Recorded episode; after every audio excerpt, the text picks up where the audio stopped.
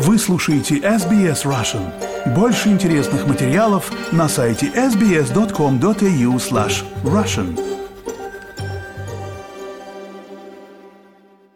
Добрый день, вы слушаете SBS Russian. По данным Tourism Research Australia ожидается что к концу этого года количество международных туристов достигнет почти 10 миллионов человек. Хотя восстановление въездного туризма шло несколько медленнее, ожидается, что к 2003 году количество посетителей из Индии, Филиппин, Таиланда и Вьетнама достигнет или превысит до пандемический уровень благодаря возможности прямых перелетов в Австралию.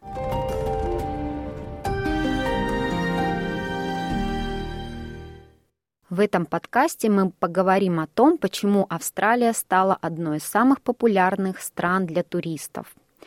И для этой беседы я пригласила в студию русскоязычного гида в Австралии Александра Россини. Здравствуйте, Александр. Как вам эта новость?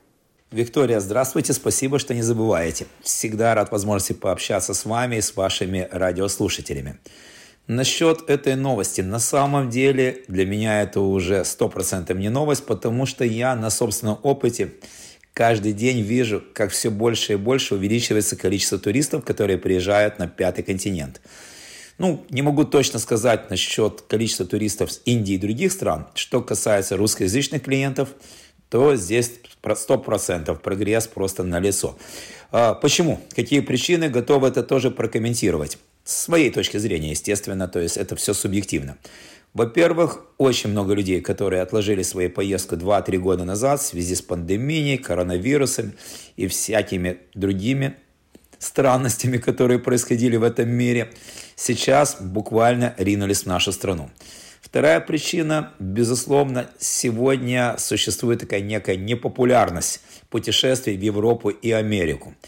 Очень многие русскоязычные туристы по определенным, скажем, по политическим соображениям, не очень, рваться, не очень рвутся оставлять деньги в этих странах. Дальше, курс доллара. Если совсем недавно за один американский доллар могли взять, платили доллар 30, то сегодня уже больше, чем доллар 50. Поэтому Австралия становится гораздо более доступной с материальной точки зрения, что тоже, безусловно, повлияло вот на этот поток туристов в эту страну. Очень, с моей точки зрения, важный момент – это правильная визовая политика со стороны австралийского правительства. Совсем недавно вот у меня две группы одновременно от одного агентства подали заявление, ну, подали заявление на визы в Австралию и Новую Зеландию. Австралию получили 100%, в Новую Зеландию, к сожалению, большинство отказали. Далеко не буду идти сейчас, в данный момент в Австралии в трех городах катаются наши русскоязычные группы по 40 человек. Одновременно сейчас в Сиднее, в Мельбурне и в Керси. И еще одну группу, ни много ни мало, 55 человек, тоже русскоязычных клиентов, правда, из Армении. Я буквально вчера проводил в аэропорту. Вот в течение 10 дней вместе мы катались по Мельбурну, Сиднею, Керсу. И я пытался влюбить их в пятый континент, в эту замечательную страну, так же, как и люблю я сам. Ну и еще тоже, наверное, немаловажный фактор – это комфортное отношение австралийских граждан к россиянам. Несмотря на то, что сегодня говорят, что в мире к россиянам относятся плохо, к людям, которые говорят на русском языке, отношение какое-то преду... не самое, скажем, лучшее, ни разу, даже близко ничего такого я не видел в Австралии.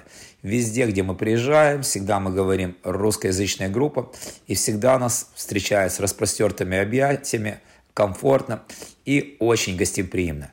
И это тоже, безусловно, является одним из факторов, одной из важных причин, почему в Австралию приезжать сегодня комфортно и приятно.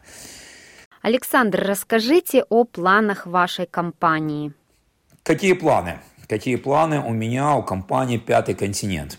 Ну, как и дальше показывать Австралии все замечательные города, не только гостям из других стран – но также и жителям самой Австралии. Сегодня у меня, я очень рад этому, очень горд этим, собралась достаточно большая группа поддержки, и постоянно я, многие люди со мной ездят уже по второму, по третьему, по десятому и больше разу, и каждый раз мы отправляемся в какие-то новые места, причем не только по Австралии, но и в другие страны. К примеру, у меня уже было две группы в Японию по 45 человек. Следующая группа, третья уже группа в Японии отправляется в мае, и практически уже она тоже полностью продана. Есть тур в Грузию в сентябре месяце, есть тур в конце марта, начале апреля Эмираты и Египет. То есть каждое из этих мест абсолютно уникально. Что касается программ, они еще более уникальны, потому что прежде чем отправиться в какую-то страну, я всегда выбираю самых лучших гидов, самые надежные агентства, и каждую программу делаю так, как говорится, для себя.